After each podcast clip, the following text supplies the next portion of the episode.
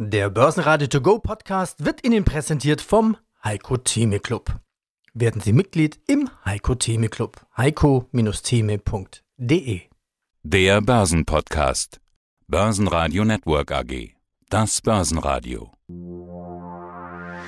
Marktbericht.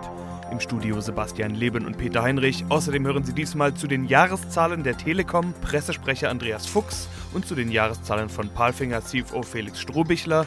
Außerdem zu den Corona-Auswirkungen den Chefvolkswirt der Commerzbank Dr. Jörg Krämer und Marktanalyst Stefan Scheurer.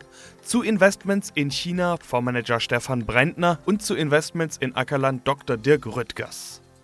Die Interviews in ausführlicher Version finden Sie auf börsenradio.de oder in der Börsenradio-App. Das Thema Coronavirus bleibt präsent, der DAX startet aber schon wieder eine Gegenbewegung.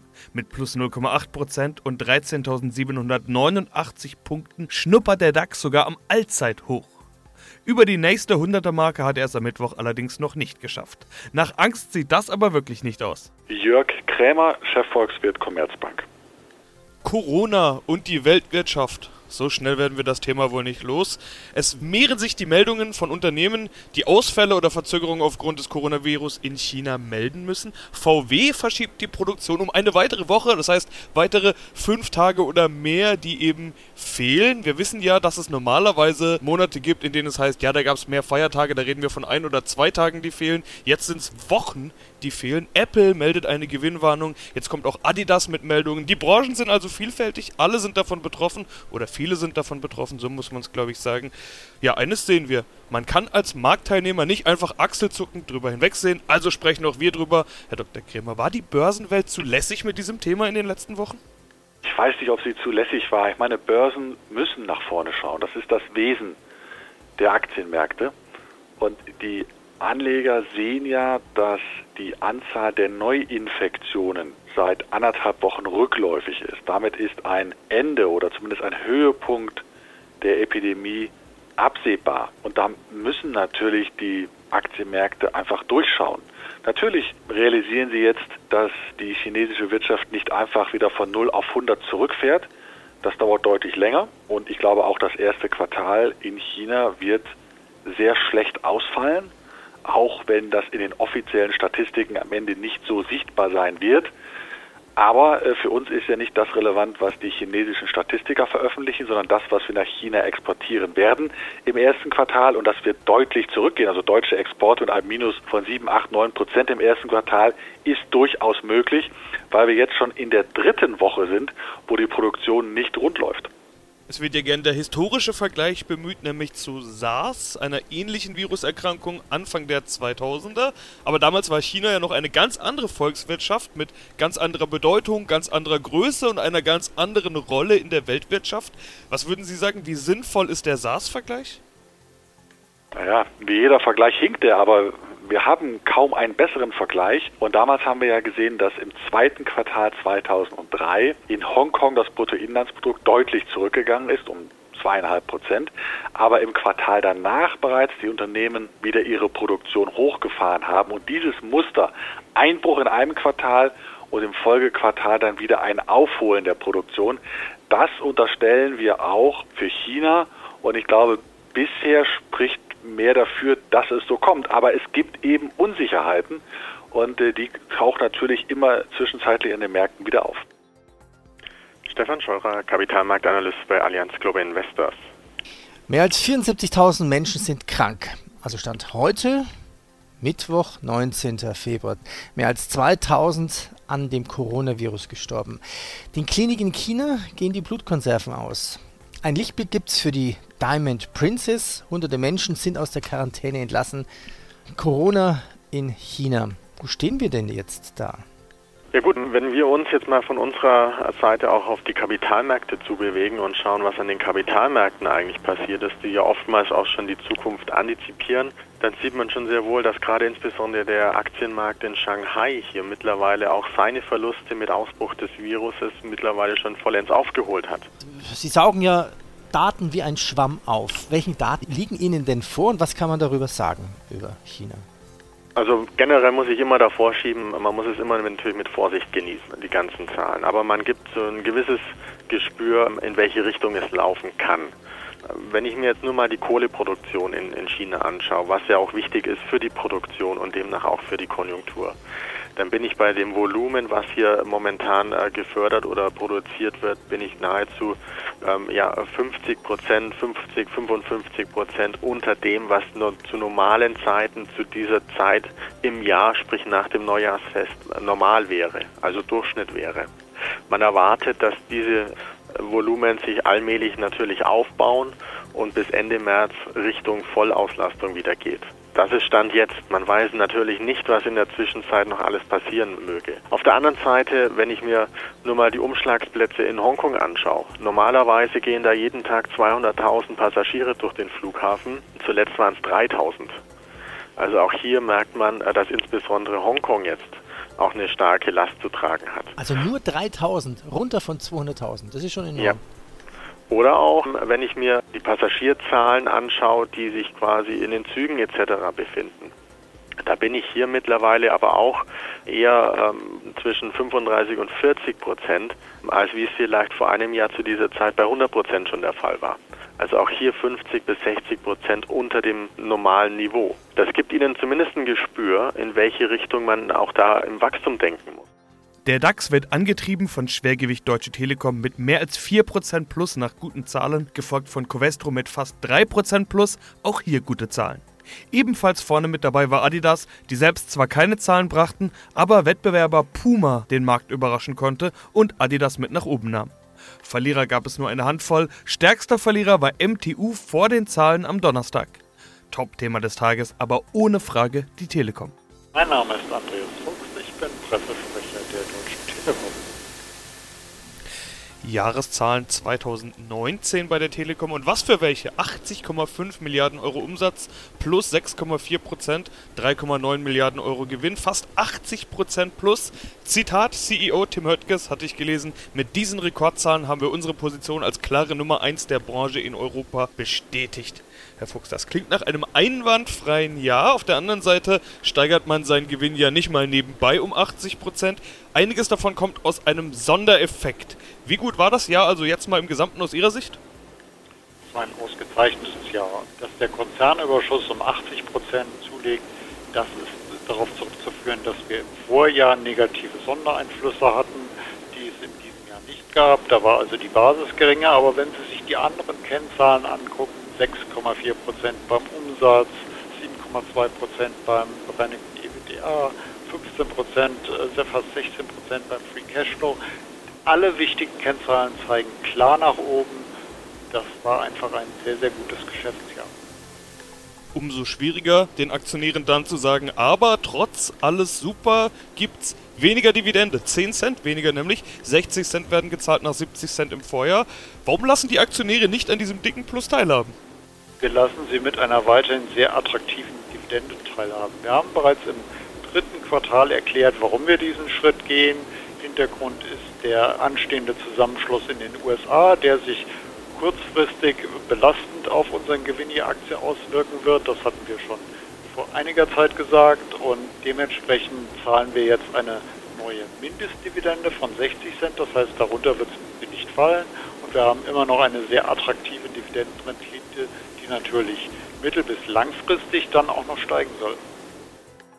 Mein Name ist Felix Strohbichel, ich bin Finanzvorstand der Palfinger AG und freue mich heute über das Jahr 2019 berichten zu können.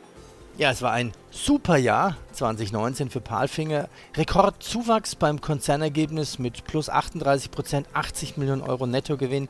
Starten wir trotzdem mit dem Top-Thema, der Coronavirus-Ausbruch in China und die Folgen.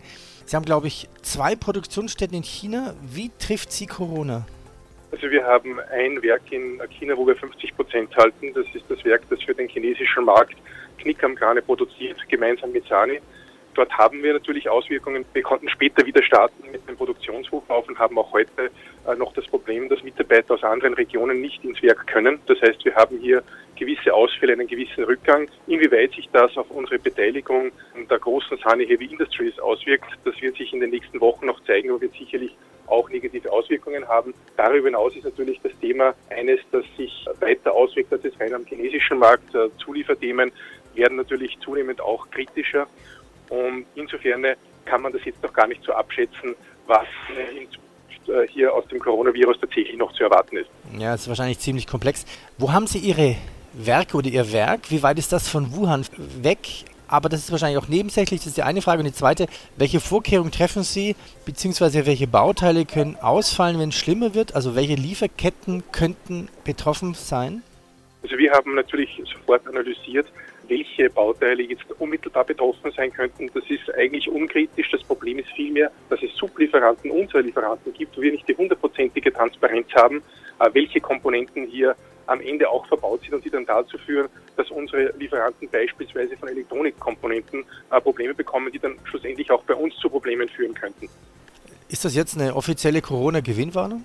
Nein, also ich sehe das so, dass das heute noch absolut unter Kontrolle ist bei uns. Wir haben hier ein gewisses Thema in China, aber zum Glück ist bei uns China vom Umfang her nicht so dominant, dass hier eine dramatische Auswirkung zu erwarten ist. Was natürlich nicht abschätzbar ist, wie sich das jetzt in Zukunft weiterentwickelt, also wenn die Thematik sich weiter auswächst, kann ich einfach nicht beantworten, was es bedeutet. Aus heutiger Sicht ist das für uns unter Kontrolle. Ja, hallo, ich bin Stefan Breintner. Ich bin bei DOD Kapital AG äh, stellvertretend für den Bereich Research und Portfolio Management verantwortlich.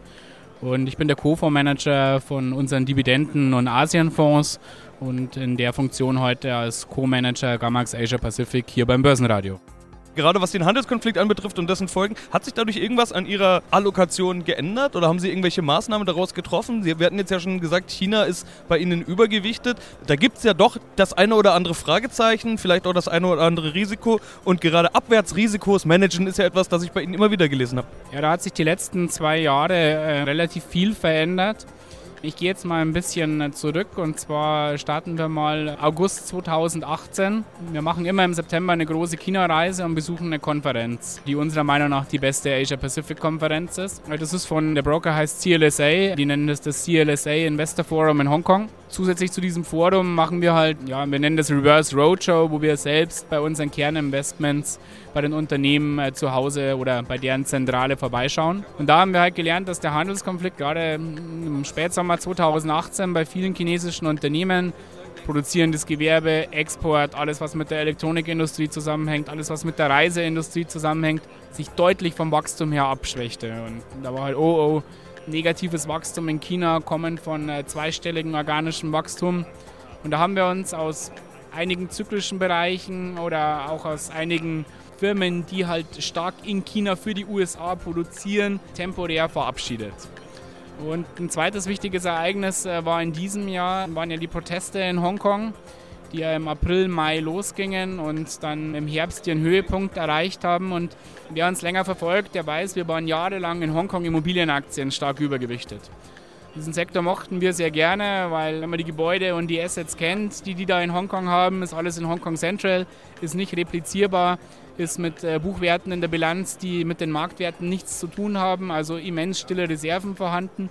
Plus die Mieteinnahmen waren sehr stabil und sogar steigend. Also immer wenn ein Büro frei wurde und der nächste Mieter reinkam, konnte eine höhere Miete verlangt werden. Hier haben wir uns im letzten Jahr massiv verabschiedet von diesen Werten, also schon vorher aber auch später konnten die auch noch mit Gewinn verkaufen. Der Grund ist der, dass wir halt einfach eine schwache Entwicklung auf dem Immobilienmarkt, vor allem bei Büroimmobilien, in 20 und vielleicht auch in 21 erwarten. Und wenn Sie fragen, woher kommt es? Naja, Treiber der Nachfrage waren Mainland-Firmen, also Firmen, die eigentlich ihren Hauptsitz irgendwo in Shanghai, Beijing, whatever haben und dann einfach noch ein Büro in Hongkong. Und jetzt mit den Protesten ist nicht nur die äh, Anzahl chinesischer Touristen, die nach Hongkong kommen, kollabiert, sondern auch die Nachfrage nach Büroimmobilien ja, ist klar auf dem absteigenden Ast. Also glaube, das dauert wieder ein bisschen, bis das wieder spannend wird. Dirk Rüttgers, Vorstand der Do Investment AG in München. Ja, und dann wollen wir über das Spezialgebiet sprechen, das Sie angesprochen haben, Agrarinvestment. Und zwar nicht irgendwie Agrarunternehmen oder so, wie man sich vorstellt, sondern tatsächlich dieser traditionelle Sachwert schlechthin, Ackerland. Also warum gerade Boden, sozusagen der klassischste aller Sachwerte, wie ich es gerade genannt habe? Ist das der Hintergrund? Wenn Sie sich ansehen, dass die Weltbevölkerung in den letzten Jahren sehr stark gewachsen ist und sich auch vor Augen halten, dass die Weltbevölkerung auch in den nächsten 20, 30 Jahren weiter wachsen wird, dann ist Ackerland sicherlich eine Ressource, was steigender Nachfrage bedarf. Und wir versuchen, gute Ackerböden zu finden, werden aber auf der anderen Seite auch immer einen Blick auf die rechtliche Situation werfen, auf die Umstände, die mit dem Ackerland verbunden sind. Das sind die rechtlichen Themen wie Grundbuchdokumentation, das sind aber auch logistische Themen hinsichtlich Häfen, Schiene und zuletzt natürlich auch im Rahmen des Klimawandels natürlich auch die entsprechenden Niederschläge, die sie brauchen, um einen Acker gut bewirtschaften zu können. Wenn Sie dann den Blick nach Deutschland werfen oder nach Kerneuropa, dann werden Sie feststellen, dass in allen etablierten Märkten in Kerneuropa, ob das in Deutschland, der Schweiz, Österreich oder Frankreich ist, die Preise für Ackerland in den letzten 10, 15 Jahren in astronomische Höhen gestiegen sind. Das heißt, es macht aus ökonomischer Sicht unseres Erachtens keinen Sinn mehr im Agrarland hier in Kerneuropa zu investieren. Das heißt, Sie müssen sich auf Schwellenländer konzentrieren und müssen gute Schwellenländer suchen, die all die eben genannten Kriterien erfüllen. Woran liegt das, dass man in Deutschland oder Kerneuropa nichts mehr kriegt? Gibt es nicht genug oder äh, sind die Preise da so astronomisch, weil die Faktoren, die Sie angesprochen hatten, da so besonders gut sind oder woran liegt es? Zum einen sind die Preise in astronomische Höhen gestiegen. In den letzten 10, 15 Jahren ist gutes Ackerland von vielleicht 5.000, 8.000 Euro pro Hektar auf 40, 50, 80.000 Euro pro Hektar gestiegen. Es hat sich mehr als verzehnfacht. Zum anderen finden sie aber auch keinen Verkäufer. Das heißt, obwohl sie sehr, sehr hohe Preise haben, gibt es keinen funktionierenden Markt, wie Sie den beispielsweise in den USA sehen, wo auch sehr viel institutionelle Investoren wie Pensionskassen, Endowments, Versicherungen in diesem Markt investieren und damit auch immer Käufer, aber auch Verkäufer gibt. Diese Situation haben Sie in Deutschland nicht. Sie können, selbst wenn Sie sich morgen hinstellen und wollen 20, 30, 50 Millionen größere Summen im Agrarbereich investieren, werden Sie keine entsprechenden Angebote finden. Und deshalb die Kornkammer Europas, nämlich Osteuropa. Dieser Begriff ist ja auch alt, also kennt man ja schon lange. Das ist ja keine neue Erkenntnis. Wie ist denn da die Lage? Da ist die Nachfrage mit Sicherheit auch groß.